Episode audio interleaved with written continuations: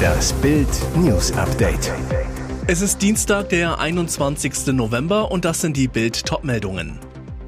Experten zerlegen auch nächsten Minushaushalt, Versagen der Regierung. Neue Enthüllung um gefeuerten Cyberchef. Feser zahlte Schweigegeld. Pistorius macht in Kiew Milliardenzusage. Mega-Waffenpaket soll Ukraine über den Winter retten. Die Ampel ist mit mehr als einem blauen Auge unterwegs. Im Bundestag debattierte heute der Haushaltsausschuss in einer Sondersitzung das Ampelchaos um grundgesetzwidrige Staatshaushalte, Haushaltssperren und Milliardenlöcher. Und darüber, dass SPD, Grüne und FDP trotzdem im Eiltempo den Haushalt 2024 durchdrücken wollen. Wegen dieses Vorgehens setzte es Expertenkloppe. Ganze sieben von acht angehörten Rechts-, Finanz- und Wirtschaftsexperten verteilten heftige Ampelwatschen. Auch der neue Haushalt sei nicht verfassungskonform, schon das Gesetzgebungsverfahren könnte rechtswidrig sein. Das Fazit der acht Experten schon mal vorab, die Ampel habe sehenden Auges Verfassungsrecht gebrochen. In allen wesentlichen Gremien habe es schon 2022 dringende Warnungen gegeben, dass das so nicht geht. Diese Appelle seien schlicht ignoriert worden, nun sei der Wirtschaftsstandort in Gefahr. Wenn es im Land eine Notlage gebe, dann ist dies laut den Experten die Ampel selbst. Professor Michael Hüter vom Institut der Wirtschaft warnte vor dramatischen Folgen möglicher Kürzungen bei Investitionen. Das Bruttoinlandsprodukt wird im nächsten Jahr nicht steigen. Wir kommen in eine hartnäckige Investitionskrise. Die klarste Ansage kam von der Bundeswehr-Uni Hamburg, deren Volkswirt Professor Dirk Meyer sagte, die jetzige Not sei ein Versagen der derzeitigen Regierung. Meyer riet der Ampel, sich an Selbstverständlichkeiten zu halten. Was die anderen Experten sagen, lesen Sie auf Bild.de. Was kommt da noch alles ans Tageslicht? Das Innenministerium war über die Mobbingklage ihres gefeuerten Cyberabwehrchefs Arne Schönbohm offenbar höchst überrascht und völlig unvorbereitet. Denn es war sogar Geld geflossen, damit er schweigt. Nach Bildrecherchen hatte Innenministerin Nancy Faeser Schönbohm einen Maulkorb aufgesetzt, Wohlverhalten abverlangt und ihm dafür reichlich Schweigegeld gezahlt. Deshalb fühlte man sich im Ministerium sicher und rechnete nicht mit einer juristischen und politischen Aufarbeitung des Falls. Es kam bekanntlich ganz anders. Der frühere Chef der Cybersicherheitsbehörde BSI klagte, weil er glaubt, versetzt worden zu sein, ohne sich etwas zu Schulden kommen gelassen zu haben. Dafür spricht auch vieles, Feser mobbte ihn aus dem Amt, nachdem ZDF-Komiker Jan Böhmermann ihn in seiner Sendung mit Vorwürfen überzogen hatte, die sich als haltlos erwiesen. Zudem sprachen interne Vermerke dafür, dass Feser sogar den Verfassungsschutz illegal beauftragen wollte, kompromittierendes Material über Schönbohm zu finden. Das wäre ein klarer Regelbruch. Nun kommt heraus, am 17. Januar 2023 wurde eine Stillschweigensvereinbarung getroffen. Über welche Inhalte Schönbohm nicht sprechen darf, und welche konkrete Summe das Ministerium an seinen Behördenchef gezahlt hat, ist aber nicht bekannt. Diese Waffen werden viele ukrainische Leben retten. Bei seinem Besuch in Kiew hat Bundesverteidigungsminister Boris Pistorius der Ukraine neue Waffensysteme aus Deutschland im Gesamtwert von mehr als 1,3 Milliarden Euro zugesagt.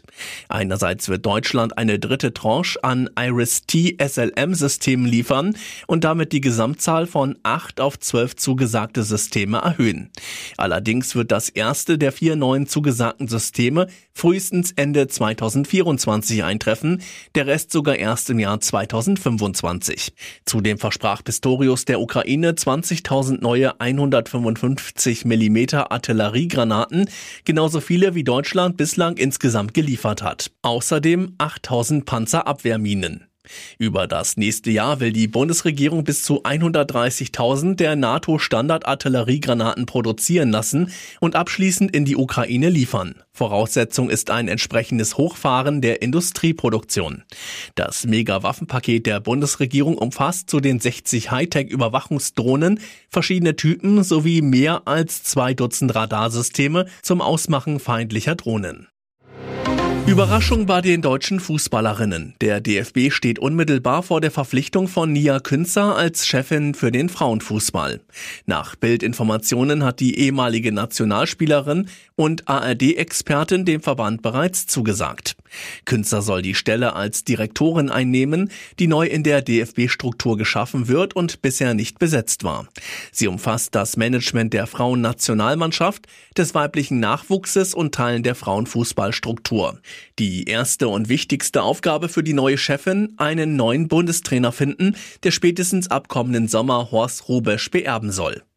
Die im afrikanischen Botswana als Tochter von deutschen Entwicklungshelfern geborene Künzer köpfte 2003 die deutschen Frauen per Golden Goal zum WM-Titel und wurde dadurch zu unserem Golden Girl.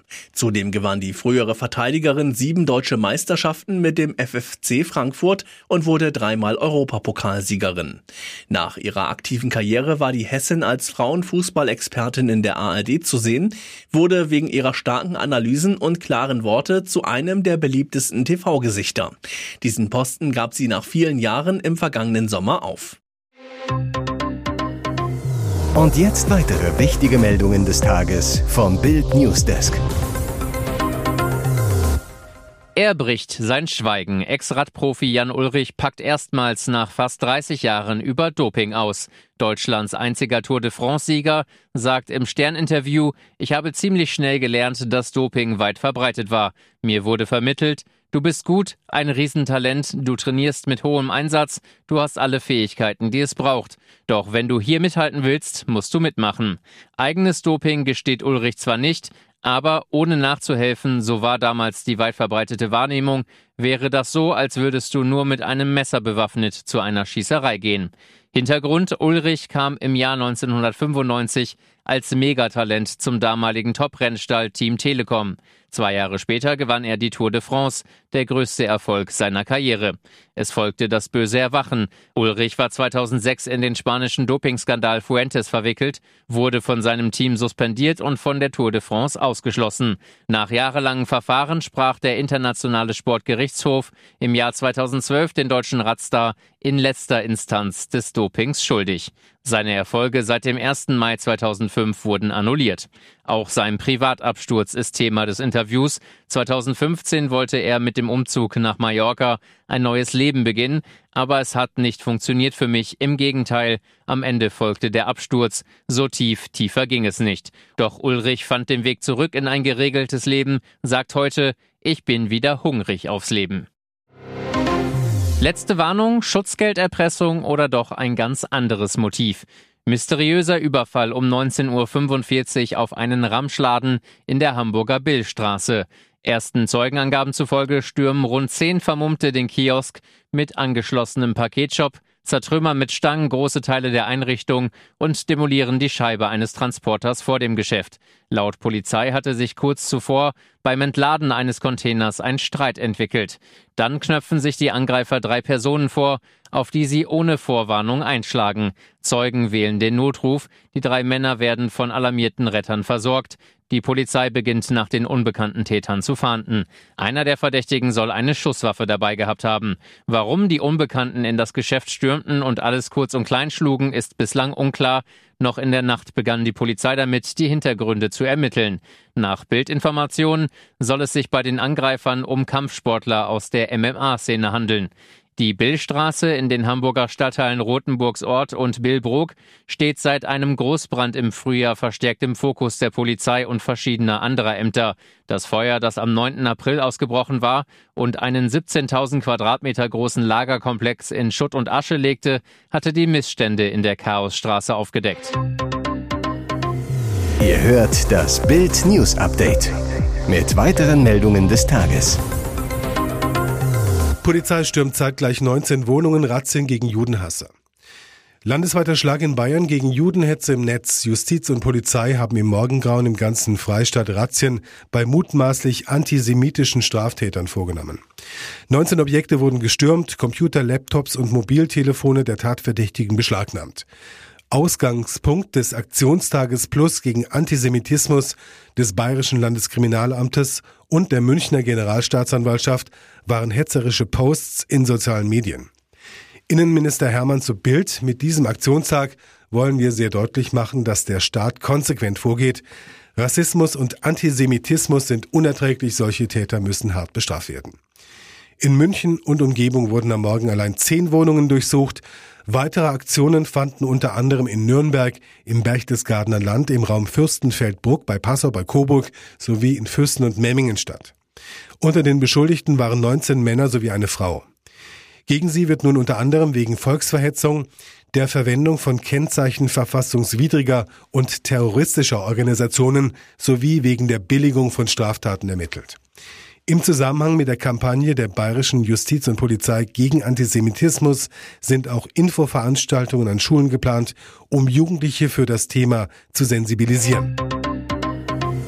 Hier ist das Bild News Update. Und das ist heute auch noch hörenswert.